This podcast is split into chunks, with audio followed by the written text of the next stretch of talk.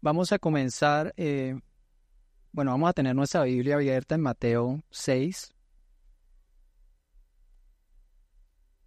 Pero quiero comenzar con una historia. Pueden sentarse los que están de pie. Juan y Ana vivían en el mismo vecindario. Ambos deciden plantar un jardín eh, en el patio trasero de la casa. Juan, motivado por el deseo de impresionar a sus vecinos, él invierte en comprar unas flores exóticas, caras, para hacer un jardín.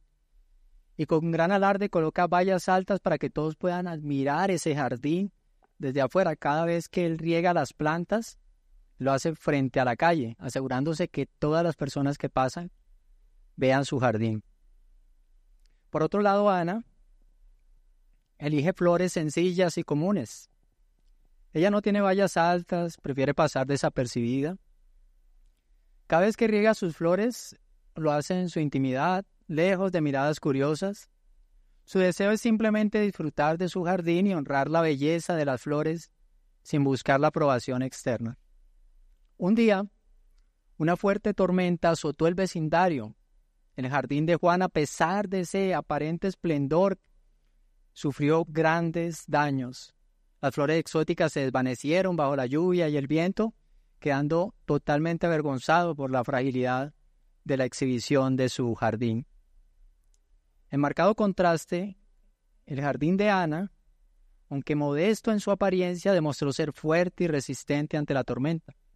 Mientras la lluvia caía y el viento soplaba, Ana permanecía tranquila, disfrutando y cuidando genuinamente de su jardín, sin buscar la aprobación externa ni el esplendor superficial. Hoy vamos a estar estudiando eh, un pasaje del Evangelio de Mateo, una escena que se sitúa en un monte o en una montaña.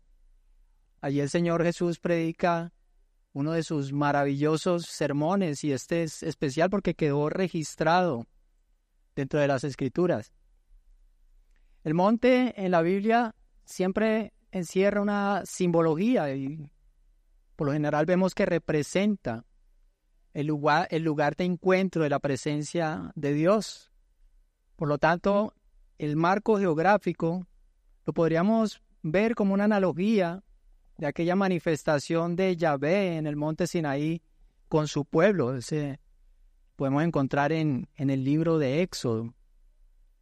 El evangelista Mateo ubica la proclamación de este sermón como si esto fuese una actualización de la entrega de las tablas de la ley.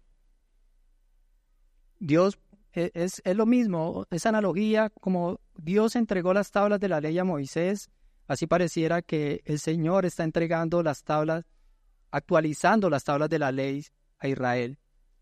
Y el Señor por medio de esta simbología entrega a su pueblo esa nueva Torah, como si fuese la renovación de la alianza con su pacto.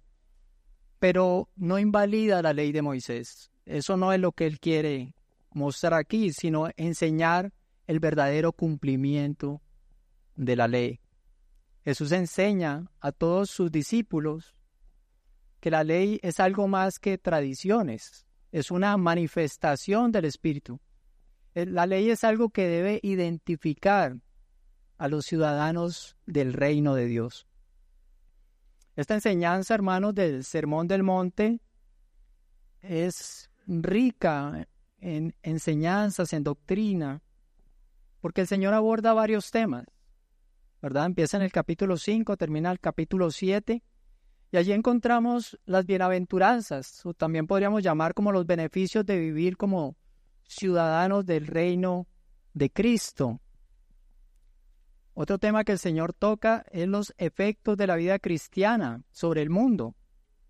Él dice que como creyentes nosotros debemos ser sal, debemos ser luz, ¿verdad? Una luz que alumbre, que no puede esconderse. También él habla del profundo significado de la ley y cuál debe ser la motivación que nos debe mover a nuestras acciones, como el dar, el orar, el ayunar. Habla también de la confianza en la provisión de Dios, esa confianza que debemos tener en un Dios que es poderoso y grande para suplir nuestras necesidades. Habla también del camino angosto, ese camino estrecho que lleva y conduce a la salvación y de un camino ancho que conduce a la perdición. También toca el tema de los falsos profetas. Y al final él cierra con la sabiduría o insensatez de aquel que escucha o pasa por alto su palabra. Y hoy vamos a abordar uno de esos temas que el Señor trata aquí en el Sermón del Monte. Es un tema muy importante. Es el que se refiere a la oración.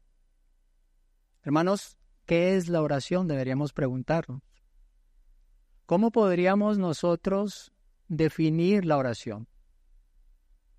Y pues quizá podríamos decir que la oración es el combustible de una vida piadosa. Es el canal que nos proporciona una intimidad y comunión con el Señor. Un cristiano siempre tiene en su interior la inquietud de alcanzar crecimiento espiritual. Un cristiano sano, ¿verdad? Un verdadero creyente siempre va a buscar crecer espiritualmente. Y aunque este, eh, esta, este crecimiento se alcanza a través de la palabra de Dios, palabra que nos santifica, no puede estar apartado de la oración, ¿verdad? Si nosotros estudiamos la Biblia sin una vida de oración, el conocimiento a qué nos puede llevar? Al orgullo espiritual. Podemos caer en fanatismos religiosos o en misticismos, ¿verdad? Siempre deben ir ligados estos dos medios de gracia. La oración, hermanos, es un trabajo duro, a veces no nos damos cuenta de eso. Es un trabajo que es duro, es desinteresado, por eso nos cuesta la oración. Y este debe realizarse de una manera humilde. No debemos buscar la atención y la aprobación de otros. Nosotros no oramos para que digan qué vida espiritual tiene este hombre, ¿verdad? Una iglesia, hermanos, cuyos miembros mantienen una vida de oración, es una iglesia que honra a Dios y que constantemente verá la mano de Dios obrando, cumpliéndose el propósito de la voluntad de Dios a diario. La escritura nos enseña, oren sin cesar, ¿verdad? Encontramos en 1 Tesalonicenses 5, 17. Y es la exhortación que hace el apóstol Pablo. ¿Y en qué contexto hace esta exhortación? en el contexto de los deberes prácticos cristianos. Por lo tanto, la oración es un deber cristiano. La oración, hermanos, es la base de una vida cristiana victoriosa, ¿verdad? Queremos andar de victoria en victoria, pero no oramos. La oración es el contacto directo con la naturaleza divina. Y hoy les invito, hermanos, y les animo a que con un corazón dispuesto, un corazón lleno de gratitud, nos adentremos en este sencillo, pero a, a su vez esperanzador pasaje del Evangelio de Mateo 6, en donde nuestro amado Salvador, nuestro Señor Jesucristo, nos brinda una alentadora enseñanza sobre la oración. Al estudiar estos versículos, vamos a encontrar tres acciones que son fundamentales acerca de la oración. Tres acciones para que nuestra oración sea una oración eficaz, ¿verdad? Y entre esas acciones tenemos la sinceridad y humildad que debemos tener cuando nos acercamos a nuestro Padre Celestial. También otra acción que debemos tener dentro de la oración es la búsqueda constante de glorificar a Dios en cada palabra que pronunciamos en nuestras oraciones.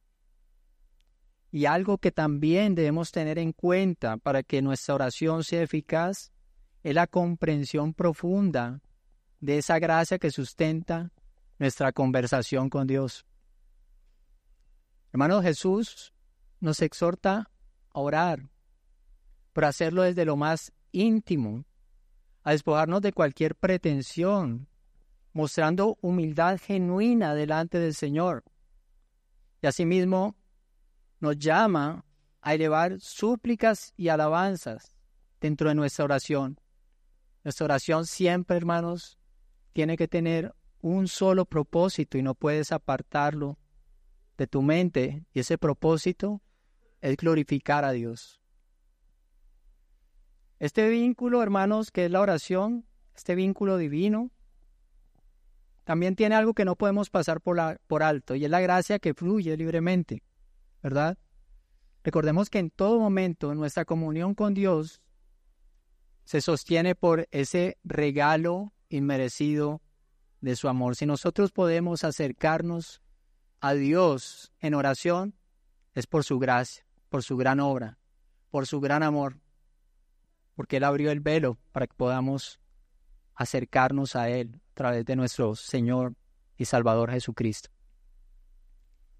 Hermanos, es mi anhelo que a través de este pasaje meditemos cómo nuestras oraciones pueden convertirse en expresiones vivas de sinceridad, de humildad, de glorificación a Dios y de profunda comprensión de su gracia.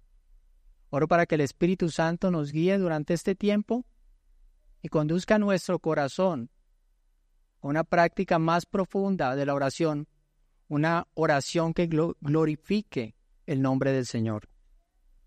Ahora vamos abrir nuestra Biblia en Mateo 6. Vamos a leer el pasaje, vamos a orar y arrancaremos con nuestro sermón. Mateo 6, versículos del 5 al 15. Cuando ustedes oren, no sean como los hipócritas, porque a ellos les gusta ponerse en pie y orar en las sinagogas y en las esquinas de las calles, para ser vistos por los hombres. En verdad les digo que ya han recibido su recompensa. Pero tú, cuando ores, entra en tu aposento, y cuando hayas cerrado la puerta, ora a tu Padre que está en secreto. Y tu Padre, que ve en lo secreto, te recompensará.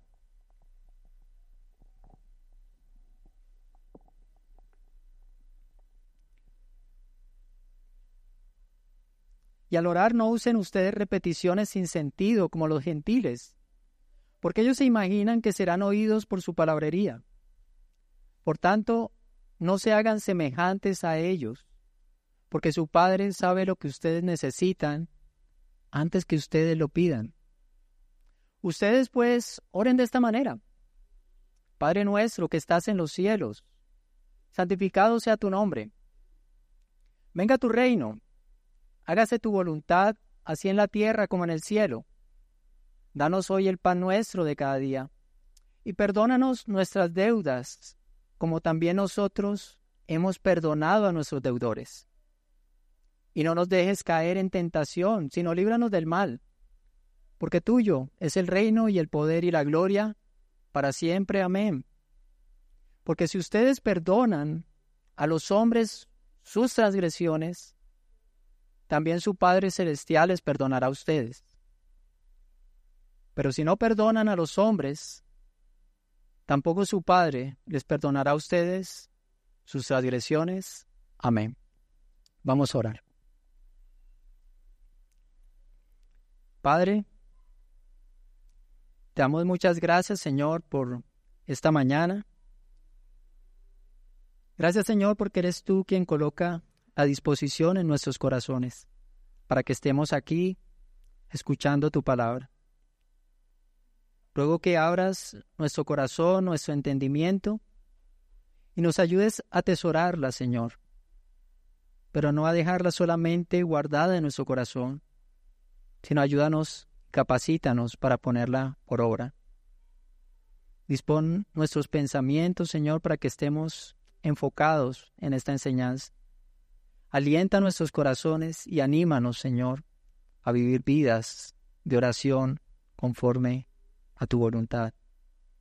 Y te ruego por mi vida, Señor, para que también me ayudes, me capacites, para poder enseñar este pasaje de una manera adecuada, de una manera correcta, Señor. Por favor, que no sean mis ideas, Señor, sino que sea tu palabra. Auxíliame y capacítame con tu Santo Espíritu. Te lo ruego, Señor, en Cristo Jesús. Amén. Bueno, hermanos, este sermón lo he dividido en tres puntos. Primer punto, un creyente ora con humildad y sinceridad, versículos del 1 al 8. Segundo punto, un creyente ora glorificando a Dios, versículos 9 al 13. Y tercer punto, un creyente ora reconociendo la gracia de Dios, versículos 14 y 15. Cuando nosotros leemos biografías eh, de grandes cristianos, de hermanos que dejaron un legado en la historia de la iglesia, nosotros podemos darnos cuenta que ninguno de ellos se autoatribuye el éxito de sus ministerios. Ellos no dicen que es por sus propios talentos que han logrado este éxito. Y algo que también podemos percibir y evidenciar cuando leemos estas biografías de estos hombres, es que ellos tenían una profunda relación de intimidad y de comunión con Dios, pero además de esto, una firme vida de oración. Estos hombres lograron construir una vida de oración eficaz. En el Sermón del Monte, el Señor nos revela un resplandor divino acerca de lo que es esa oración eficaz. Él nos ilumina para que nosotros podamos comprender cuál es esa oración que asciende a los cielos, cuál es la oración eficaz. Por lo tanto, hermanos, basándonos en las enseñanzas que el Señor Jesucristo, porque recordemos que son palabras de su boca, es un sermón de sus labios, basándonos en esas enseñanzas del Señor, eh, Vamos a estudiar el capítulo 6 de Mateo e identifiquemos allí cuál es esa oración eficaz, en qué se debe involucrar el creyente para que la oración sea eficaz y, encontramos tres acciones dentro de, de esta oración eficaz. La primera, y es nuestro primer punto, es un creyente ora con humildad y sinceridad, versículos del 5 al 8 humildad y sinceridad. Cuando nosotros nos devolvemos un poco al capítulo 5, recordemos que estamos en el capítulo 6 de este Evangelio, en donde inicia precisamente el Sermón del Monte en las Bienaventuranzas, el Señor nos revela que el reino de los cielos pertenece a aquellos que son pobres en espíritu, ¿verdad? Y este es un término que no debemos confundir. No quiere decir que el reino de los cielos esté reservado solamente para los que carecen de recursos materiales, porque esto no es lo que está queriendo decir aquí el Señor. El Señor dice que es para aquellos, los pobres en espíritu, son aquellos que poseen una profunda conciencia de que delante de Dios son insuficientes, ¿verdad? Incluso una persona puede tener ventajas humanas, puede tener buena educación, posición social, ¿verdad? muchas virtudes, pero puede ser al mismo tiempo un pobre en espíritu, porque es una persona que reconoce su desnudez espiritual, es una persona que levanta sus ojos hacia Dios en sujeción, ¿verdad? Aceptando la absoluta dependencia del Señor. Hermanos, ser pobre en espíritu implica ser un mendigo, un mendigo de la gracia de Dios, ¿verdad? Comprendiendo que nuestra verdadera riqueza reside en la dependencia y en la humildad de nuestro Creador. Allí está la verdadera riqueza. Y eso lo entiende esa persona. Una persona humilde verdad, verdaderamente. Una persona sencilla. ¿Verdad? Y aquí empezamos con ese pasaje, versículo 5. Y cuando ustedes oren, no sean como los hipócritas, porque a ellos les gusta ponerse en pie y orar en las sinagogas y en las esquinas de las calles para ser vistos por los hombres. Hermanos, la oración es un medio de gracia que nos acerca a Dios. Y el Señor en este pasaje no está censurando la oración pública, no vayamos a confundir esto, ya que en ocasiones es necesario, por ejemplo, como en los servicios de adoración o en las reuniones específicas de oración, que se hagan oraciones públicas, eh, ¿verdad? De hecho, en la Biblia encontramos ejemplos de hombres de Dios que oraban públicamente, ¿verdad? Pero eran oraciones que emanaban de un corazón sincero, un corazón que buscaba la gloria de Dios. Por lo tanto, la verdadera objeción del Señor en este pasaje radica en la exhibición de una falsa piedad. La oración, en su esencia, sirve para como instrumento para aquel mendigo espiritual que anhela los beneficios de la gracia que emanan de ese Dios misericordioso.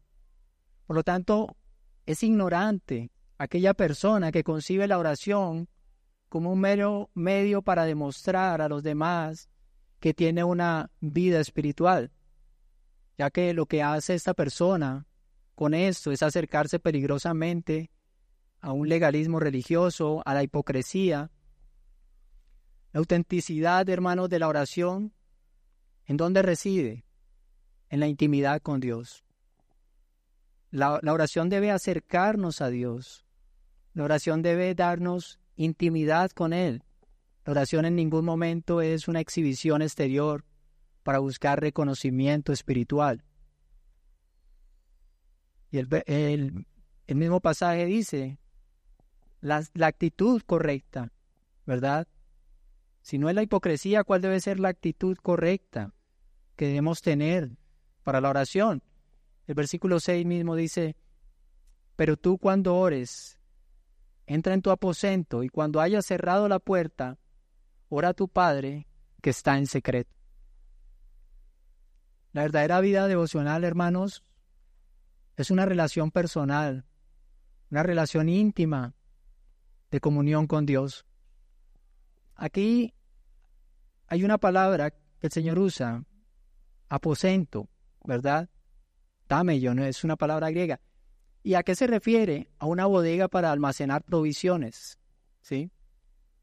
Pero realmente el Señor no está refiriendo a que debemos tener ese aposento como tal, un lugar específico, porque si miramos todas las casas en Israel no tenían un aposento, ¿sí? Más bien lo que el Señor está hablando es que tenemos que tener un lugar apartado para estar a solas con Él un lugar donde tengamos intimidad. El aposento quedaba apartado de la casa, ¿verdad? Y aún el Señor va más allá.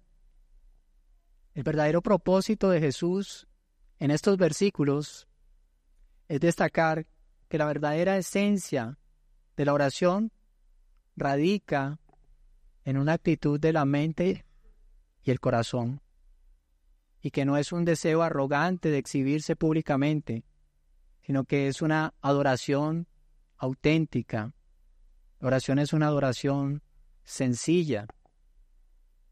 Y aquí, hermanos, sale a la luz una noticia. En ambos casos, tanto el hipócrita como el creyente que expresa una oración sincera, dice el pasaje que tienen una recompensa, ¿verdad? Podríamos preguntarnos entonces cuál es la diferencia. Porque si el hipócrita tiene recompensa y el creyente tiene recompensa, ¿en qué difiere? Bueno, el versículo 5 aborda al hipócrita, indicando lo siguiente. En verdad les digo que ya han recibido su recompensa. Aquí está hablando del hipócrita. ¿Cuál es la recompensa? El ser visto por los hombres. ¿Verdad? Este es su pago. La respuesta a su oración no proviene de Dios. No habrá recompensa de Dios. La única recompensa que habrá es el halago de los hombres. El deseo de ser reconocidos como personas espirituales. Ese deseo que ellos anhelan se cumplirá y será la suficiente recompensa para un corazón lleno de hipocresía y vanidad. En contraste, el versículo 6 nos presenta al creyente sincero y declara, y tu Padre que ve en lo secreto, te recompensará. El creyente sincero también recibe una recompensa, pero es una recompensa mayor. Esta recompensa no es la alabanza de los hombres, sino es la recompensa de Dios. La recompensa de aquel que es poderoso para, darnos las cosas más allá de lo que pedimos, según su voluntad, propósito y gloria. La recompensa del cristiano, hermanos, es la respuesta a las peticiones de un corazón que suplica con humildad, que está lleno de ardiente deseo de que el nombre de Dios sea glorificado. Esa persona recibirá respuesta a su oración, porque su oración que busca, hermanos, la gloria de Dios. Y cuando buscamos la gloria de Dios, esto está dentro de los propósitos de Dios. Por lo tanto, son oraciones eficaces, son oraciones que Dios va a responder. Hermanos, y la importancia de conocer a Dios resuena fuertemente cuando anhelamos que nuestras oraciones tracen en nuestra vida un sendero de santificación. Cuando anhelamos eh, deleitarnos en esa generosidad de Dios. Por lo tanto, es importante conocer al Señor. Veamos el versículo 7 y 8 lo que dice. Al orar no usen ustedes repeticiones sin sentido, como los gentiles, porque ellos se imaginan que serán oídos por su palabrería. Por tanto, no se hagan semejantes a ellos, porque su Padre sabe lo que ustedes necesitan antes que ustedes lo pidan. Y el corazón del verdadero creyente es un corazón que ha experimentado una transformación, ¿verdad?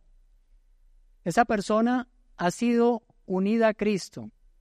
Por lo tanto, los anhelos de un creyente son los mismos anhelos de Cristo. Es un corazón que se regocija en su Creador. Es un corazón que busca, aspira a cumplir los propósitos de Dios. Podríamos parafrasear esos versículos.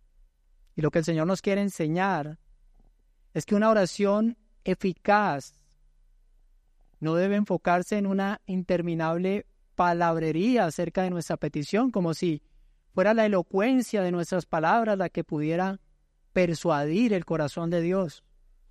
Esto era lo que hacían los incrédulos. Los anhelos de los incrédulos y aún el anhelo del incrédulo eh, se centra en su corazón, en sus preocupaciones individuales. El incrédulo o el hipócrita que ora no busca la gloria de Dios, ¿verdad? Y el Señor lo señala más adelante en este mismo Sermón del Monte, en Mateo 6, 31, 33. El Señor dice, por tanto no se preocupen diciendo qué comeremos o qué beberemos o con qué nos vestiremos, porque los gentiles buscan ansiosamente todas estas cosas, que el Padre Celestial sabe que ustedes necesitan todas estas cosas. Pero busquen primero su reino y su justicia, y todas estas cosas les serán añadidas.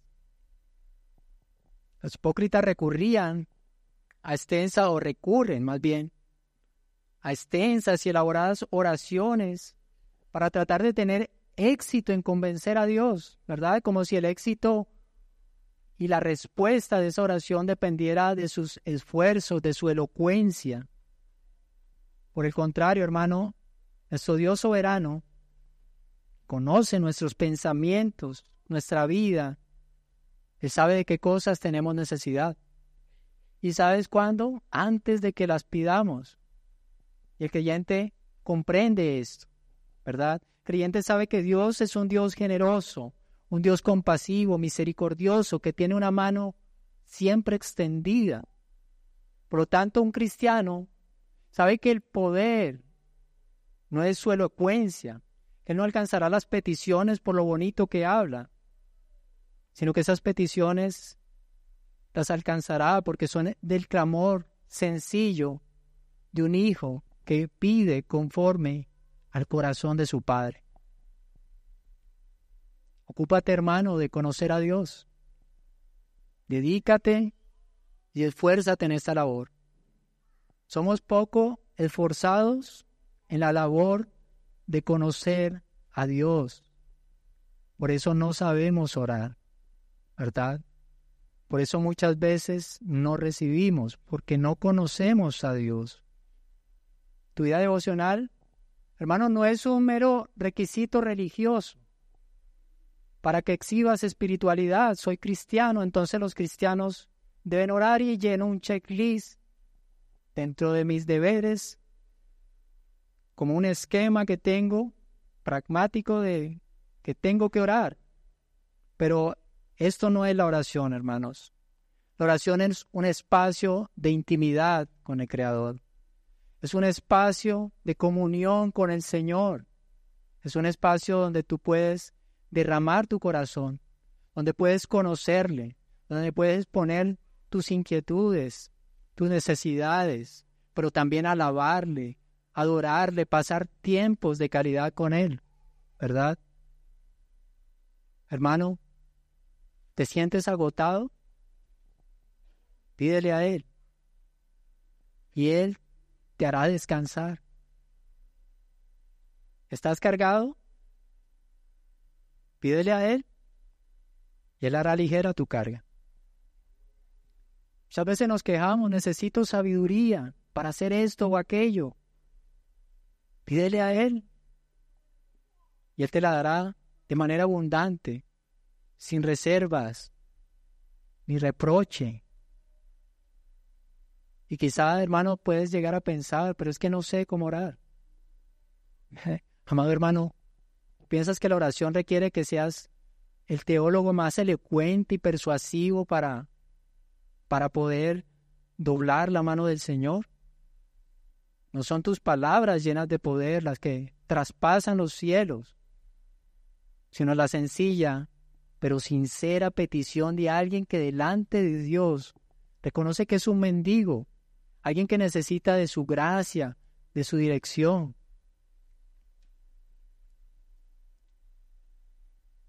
Y ahora quiero que revisemos, hermanos, una segunda acción del creyente en la oración eficaz. El creyente es alguien que desea glorificar a Dios en su oración.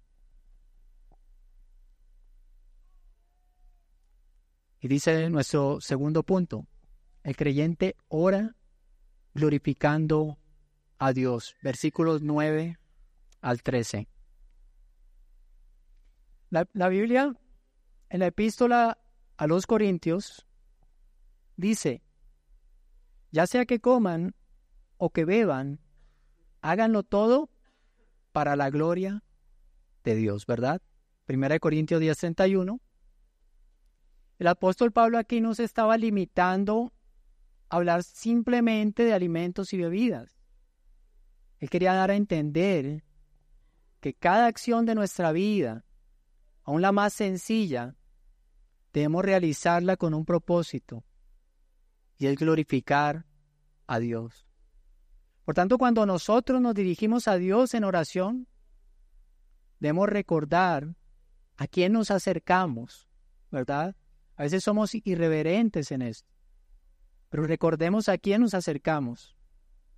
A un Dios que es digno de honra, a un Dios que le pertenece la gloria, y aquel Dios que es poderoso para satisfacer nuestras necesidades reales, verdaderas, ¿verdad? Cuando el Señor Jesús instruyó a sus discípulos en la oración, lo que hizo fue proporcionarles un patrón completo de oración. Este patrón está centrado en la gloria de Dios y es lo que vamos a seguir estudiando, ¿verdad? Ahora veamos lo que él enseñó. El versículo 9 nos dice, ustedes pues oren de esta manera. Padre nuestro, que estás en los cielos. Y esta es una invocación. Y, y, en esta invocación se nos muestra la forma en que debemos acercarnos a Dios, ¿verdad? Y el acercarnos a Dios es un privilegio exclusivo del creyente, puede acercarse. Dios es nuestro Padre. Como hijos, ya no estamos frente a un Dios que nos condena. Ya no estamos frente a un juez. Como hijos nosotros estamos frente a un Padre, ¿verdad? Y podemos acercarnos a Él confiadamente por los méritos de su Hijo Jesucristo. Pero si bien nosotros nos acercamos confiadamente, podemos hacerlo, ¿verdad? Porque es nuestro Padre. Recordemos que aunque es nuestro Padre, su presencia llena los cielos. Es nuestro Padre. Sí, Él es nuestro Padre. Pero Él está en los cielos. Por lo tanto, hermanos, esto nos habla de su majestad, de su grandeza. ¿Y que debemos tener? Un equilibrio. Podemos acercarnos a ese Padre con familiaridad, pero también está en los cielos, por lo tanto debemos hacerlo con suprema reverencia. Y seguidamente el mismo versículo nos indica, santificado sea tu nombre, santificado sea tu nombre, y este debe ser el anhelo ferviente de todo aquel que busca que Dios sea glorificado. Un cristiano verdadero siempre buscará que el nombre de Dios sea respetado, que el nombre de Dios sea reverenciado al máximo. Por lo tanto, hermanos, una esta petición es una petición que debe ser consecuente con nuestra vida, con una vida piadosa. ¿Cómo pedimos que, que Dios sea santificado si nuestras vidas no, no muestran esa reverencia hacia Dios. El nombre de Dios es santificado cuando nuestras vidas y nuestras obras que están preparadas de antemano por el Espíritu Santo producen alabanzas a Dios entre los hombres. Y el Señor nos habla de esto en este mismo sermón, en Mateo 5, versículos 14 y 16. Ustedes son la luz del mundo. Una ciudad situada sobre un monte no se puede ocultar, ni se enciende una lámpara y se pone debajo de una vasija, sino sobre el candelero y alumbra a todos los que están en la casa. Así brille la luz de ustedes delante de los hombres, para que vean sus buenas acciones y glorifiquen a su Padre que está en los cielos. Ahora vamos al versículo 10 y encontramos en esto una petición, otra petición. Venga tu reino. Y como pueblo de Dios, nosotros debemos orar de esa manera. Venga tu reino, que esa gloria de Dios que inunda los cielos, esa misma gloria se establezca de forma intensa en esta tierra. Nuestro deseo, hermanos, ¿cuál debe ser? Que los elegidos de Dios reconozcan a Cristo como su Rey soberano. Y la segunda parte de este versículo dice, hágase tu voluntad, así en la tierra como en el cielo.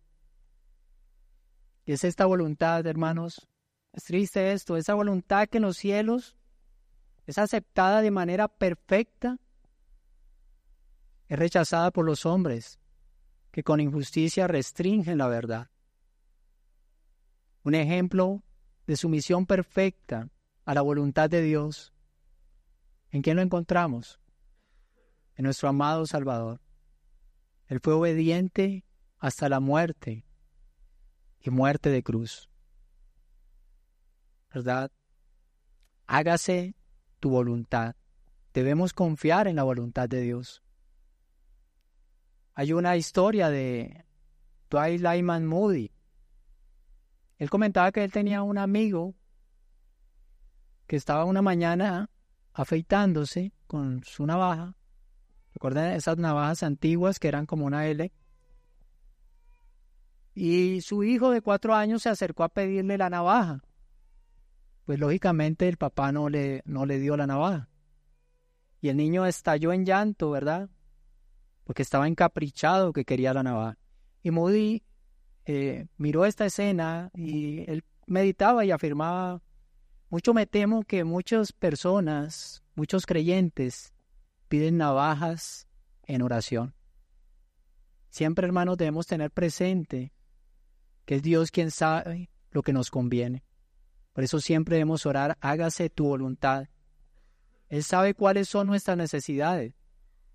Por lo tanto, no debemos tener, temer decirle a Dios en cada una de nuestras oraciones, hágase tu voluntad, ¿verdad?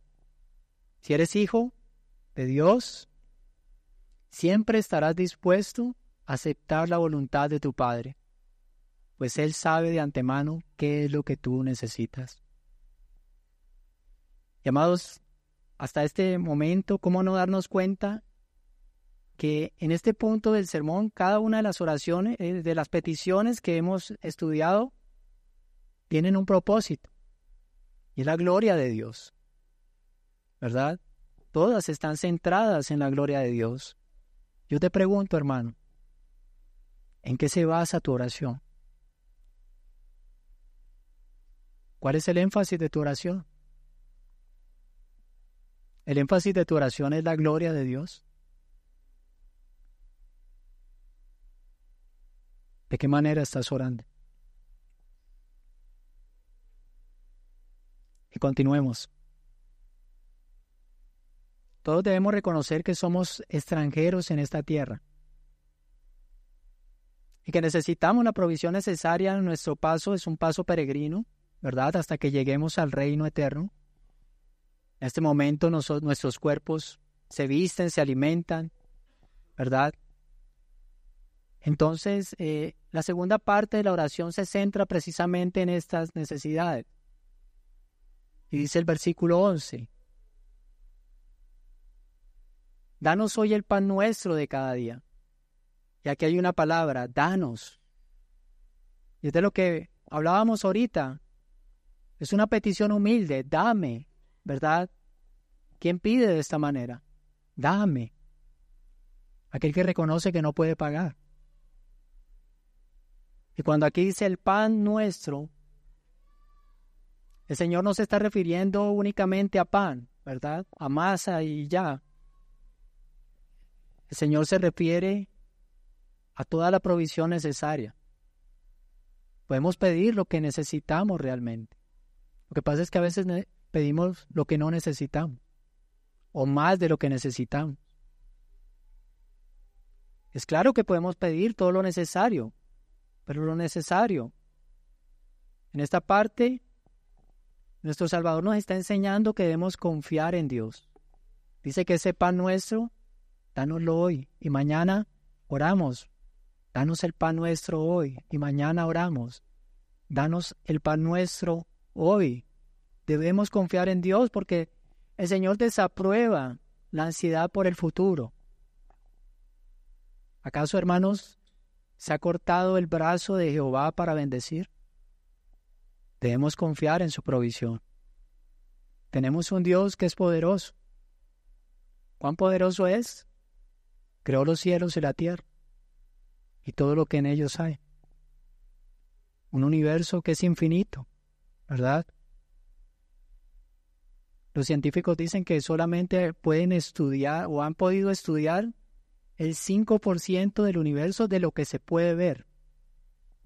De lo que se puede ver. Tenemos un Dios poderoso, hermanos. Podemos depender completamente de Él. Y dice el versículo 12, y perdónanos nuestras deudas como también nosotros hemos perdonado a nuestros deudores. Todo pecado, hermano, es una afrenta a la santidad de Dios. Todo pecado, de pensamiento, de acción.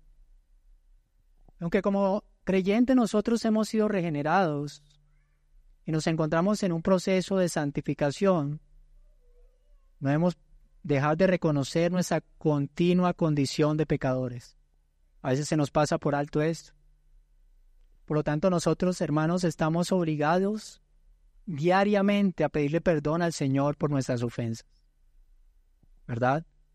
Tú puedes decir, pero no, escuchaba a alguien que decía, hace una semana no he pecado. Bueno, Primera de Juan 1.8 al 10 dice, si decimos que no tenemos pecado, nos engañamos a nosotros mismos y la verdad no está en nosotros. Si confesamos nuestros pecados, eres fiel y justo para perdonarnos los pecados y para limpiarnos de toda maldad.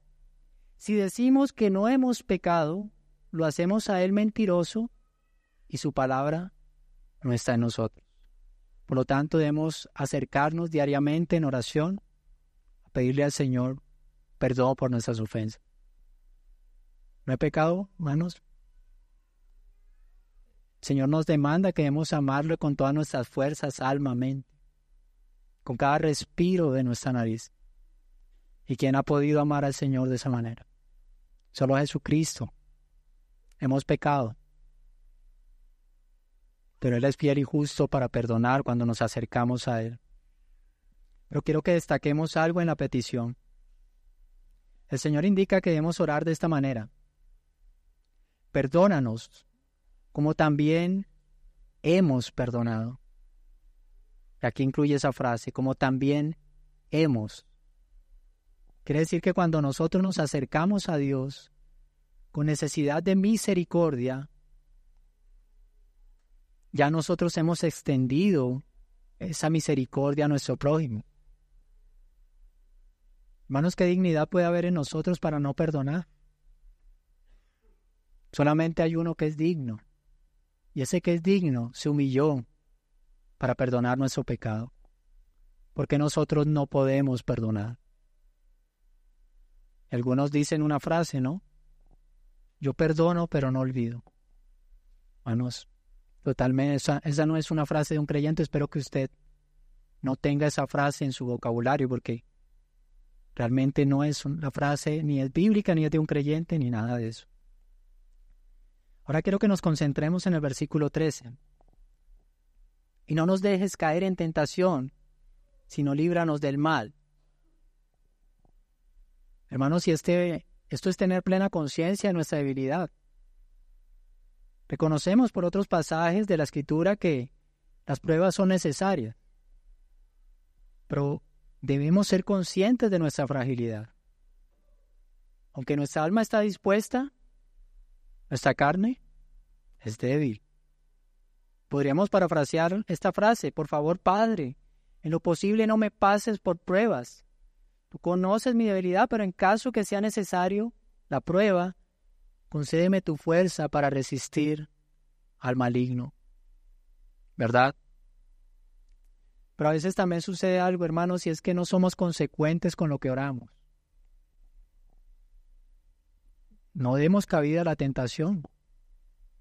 No nos expongamos a situaciones que van más allá de lo que podemos resistir. Oramos, Señor, no me dejes caer en tentación, pero me quedo hasta tarde viendo televisión y canaleando, ¿verdad?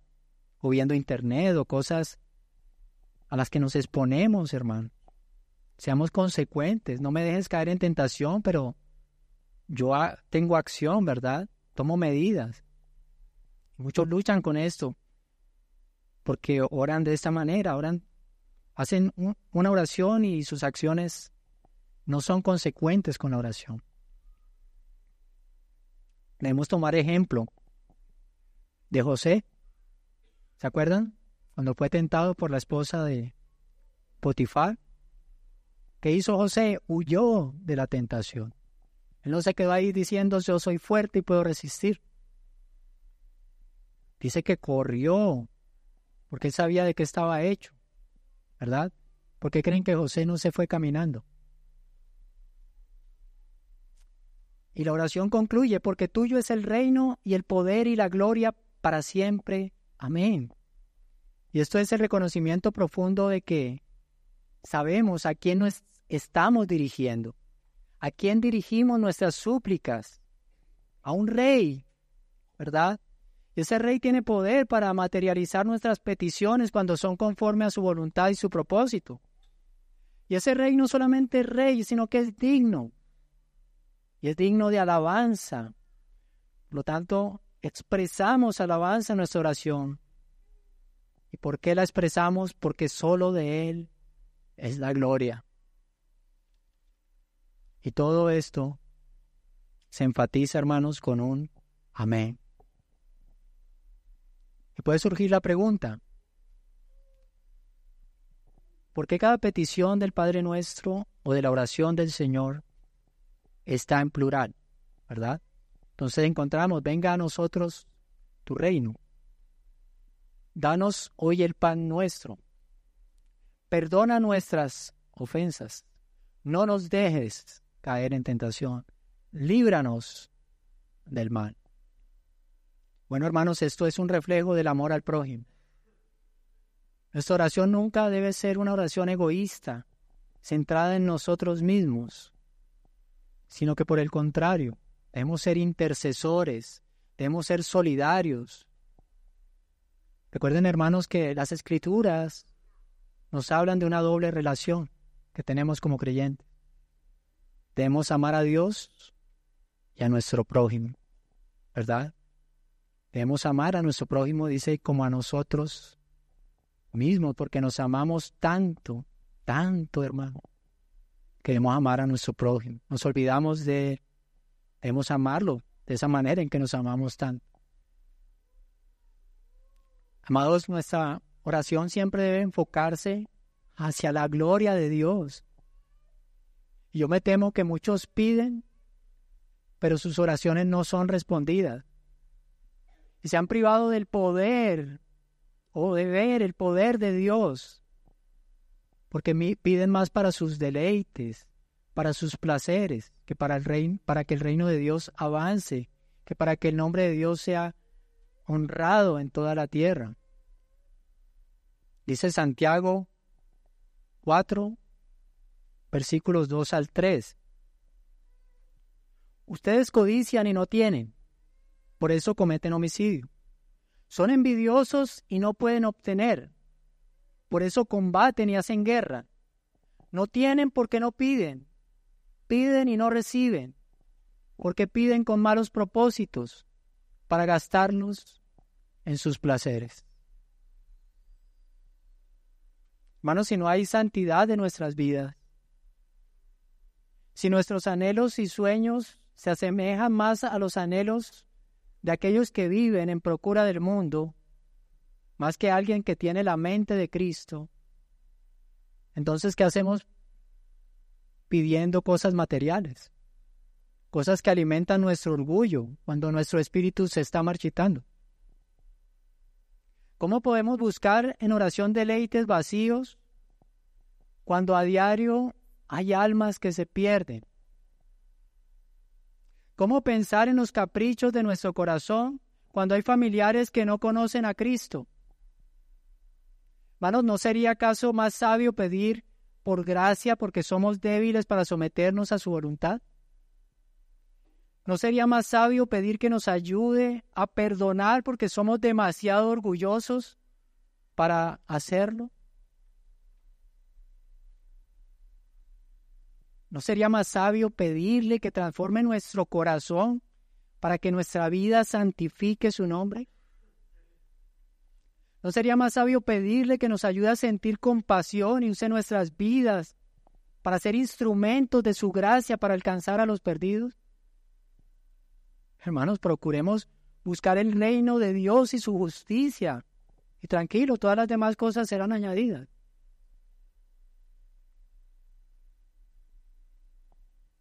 Paso a una tercera acción, que es esencial en la oración de un creyente. Y esta se manifiesta cuando quien ha sido regenerado contempla la cruz. Y esa persona contempla la cruz y se hace consciente de su responsabilidad delante de Dios. Y sus ojos han sido abiertos ante esa increíble obra de salvación. Y este es nuestro tercer punto. El creyente ora reconociendo la gracia. Versículos 14 a 15. El creyente ora reconociendo la gracia de Dios. Dice el versículo 14, porque si ustedes perdonan a los hombres sus transgresiones, también su Padre Celestial les perdonará a ustedes. Y el versículo 15, Pero si no perdonan a los hombres, tampoco su Padre les perdonará a ustedes sus transgresiones.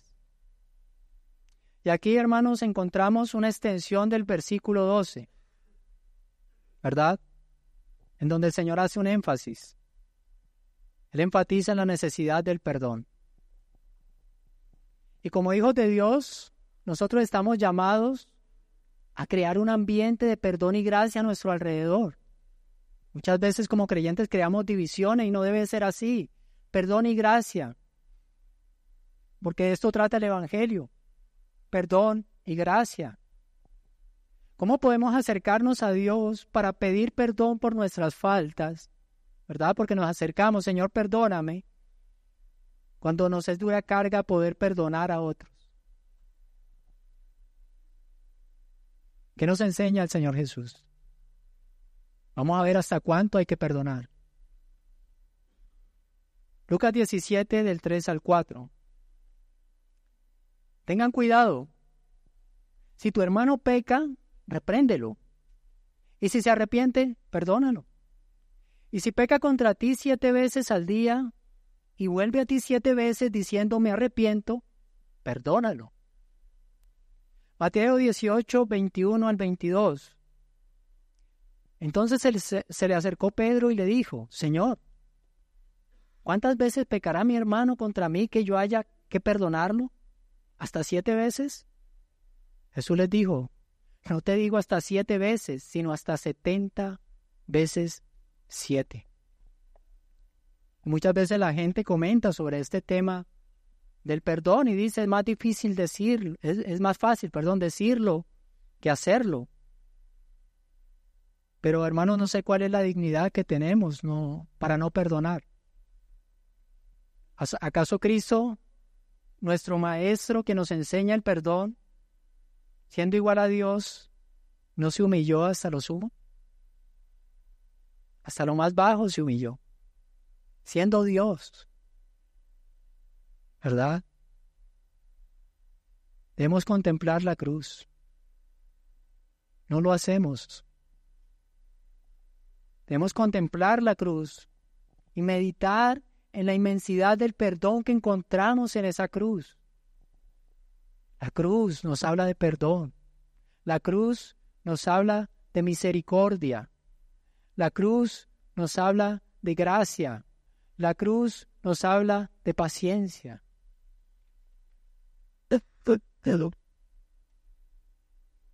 Hermanos, ninguna deuda que alguien tenga con nosotros puede ser mayor que la deuda que nosotros teníamos con Dios antes de arrepentirnos y recibir su perdón. Nadie puede ofenderme más a mí de lo que yo ofendía a Dios antes de arrepentirme.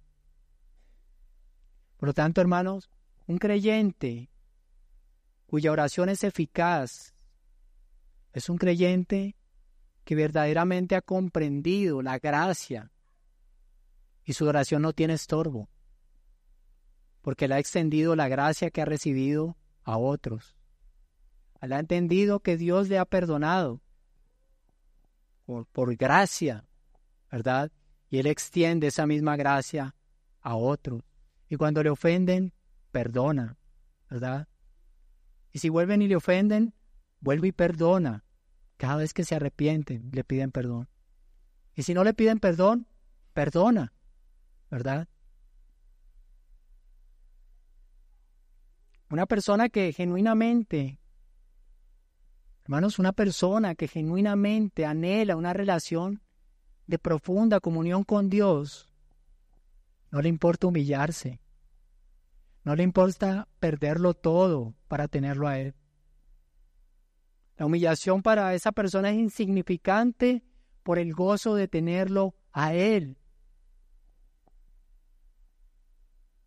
Hermano, es necesario que examinemos profundamente nuestros corazones a la luz de las Escrituras, que fijemos nuestra mirada en esa cruz y meditemos si realmente hemos entendido la magnitud de, de, lo que Dios hizo por nosotros. Hemos entendido lo que significa la cruz ¿Hemos entendido el precio de la cruz? Al acercarnos al trono de gracia en oración, debemos asegurarnos de que nosotros estemos extendiendo esa misma gracia a otros.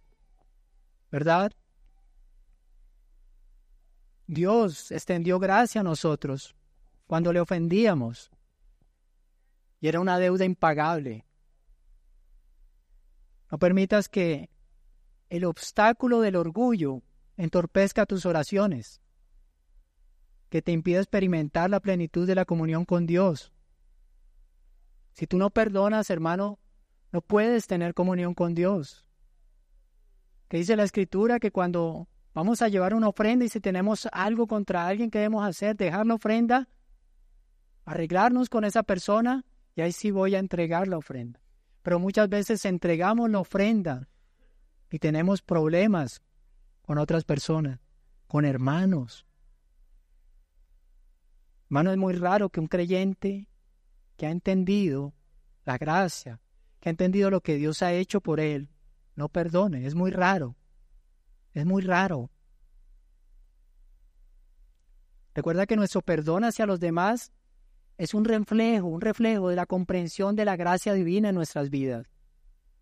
Que al liberar perdón, abrimos el camino para que nuestras oraciones alcancen el trono de la gracia sin obstáculo.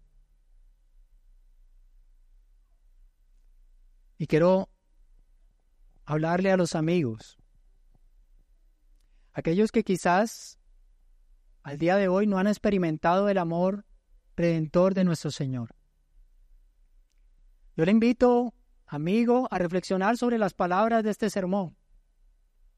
Nosotros estamos llamados a una vida de oración auténtica, sincera y humilde, reconociendo que solo a través de la gracia de Dios podemos acceder al perdón y a la comunión con Él. En este pasaje Jesús nos muestra que la oración no es una repetición de palabras vacías, sino un acto de corazón que reconoce la soberanía de Dios, que busca su gloria por encima de todo. Pero ¿cómo podemos orar sinceramente si no hemos experimentado el perdón y la gracia que solo el Señor puede ofrecer? Por lo tanto, amigo, es tiempo que mires tu vida y que reconozca que has pecado contra Dios y que tus deudas espirituales son impagables Así como Jesús nos enseñó a orar por el perdón, también nosotros somos llamados a perdonar a aquellos que nos ofenden. Pero ¿cómo podemos perdonar si no hemos recibido el perdón de Dios en nuestras propias vidas? Por lo tanto, amigo, arrepiéntete hoy. El llamado es hoy.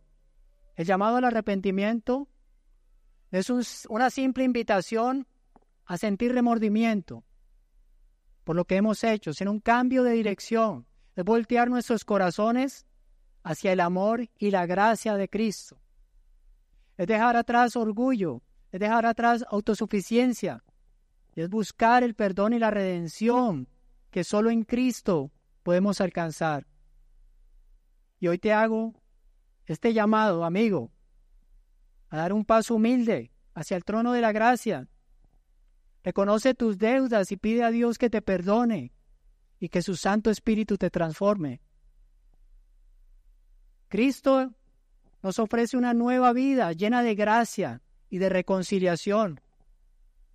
Oro, amigo, para que este sea un momento de cambio, de rendición y de recibir la gracia divina que transforme tu vida. Y para concluir, hermanos, Les animo fervientemente a que creemos una vida de oración, a que nos esforcemos en aprovechar este asombroso medio de gracia. Tú no te imaginas lo que Dios puede hacer en tu vida por medio de la oración. Debes crear una vida de oración. No es cuando puedo, es crear una vida de oración. Para que nuestra oración suba a los cielos, debemos acercarnos a Dios con una actitud humilde, La oración no se trata de cumplir un requisito religioso. La oración no se trata de un checklist devocional, sino de buscar una intimidad profunda con el Señor. Eso es oración, hermano. Acércate a Dios como un hijo se acerca a su Padre. Acércate con confianza, pero no olvides que Él es Dios. Debes hacerlo con reverencia, recordando que Él es Dios, que Él es digno de alabanza, de adoración, que Él es un rey. Con esa actitud debes acercarte. Aún hermanos, cuando estamos en nuestros servicios de adoración, a veces no entendemos que estamos delante de un rey. Cuando Dios habla, la tierra calla. Somos irreverentes, hermanos. Busca que todas tus oraciones enfaticen de manera sincera la gloria de Dios, todas tus oraciones, aun las oraciones en las cuales pides por ti mismo, que la gloria de Dios sea el centro, la esencia, que cada palabra que pronuncies tenga un deseo ferviente, exaltar su nombre, exaltar su grandeza. Anhelemos que nuestras oraciones abarquen no solo nuestras necesidades individuales, no seamos egoístas, sino también pensemos en el crecimiento espiritual, en la fortaleza, en la bendición de nuestros hermanos. También debemos pensar en la prosperidad y en la unidad de nuestra iglesia.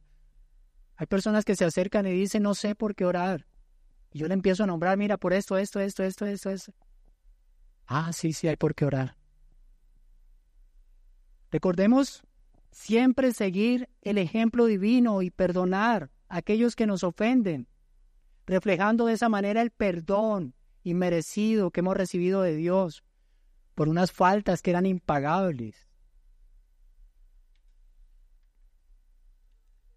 Hermanos, que cada oración que le vemos sea un testimonio vivo de nuestra rendición a Dios, de nuestra búsqueda constante de su voluntad y de nuestra entrega sincera a su gloriosa obra en nuestras vidas y a la obra que Él hace en la iglesia también. Hermanos, reflexionemos sobre la gracia inmerecida que fluye de esa cruz nuevamente. Los dirijo a esa cruz, hermanos.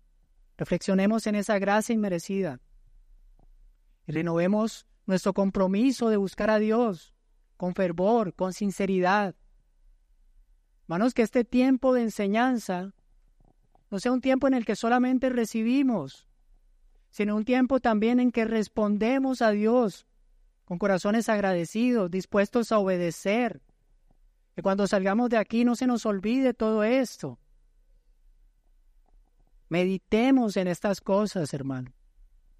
Que el Señor bendiga nuestras vidas de oración, otorgándonos la gracia para vivir en constante comunión con Él y que nuestras oraciones sean un eco resonante de la gloriosa verdad del Evangelio. Amén. Vamos a orar.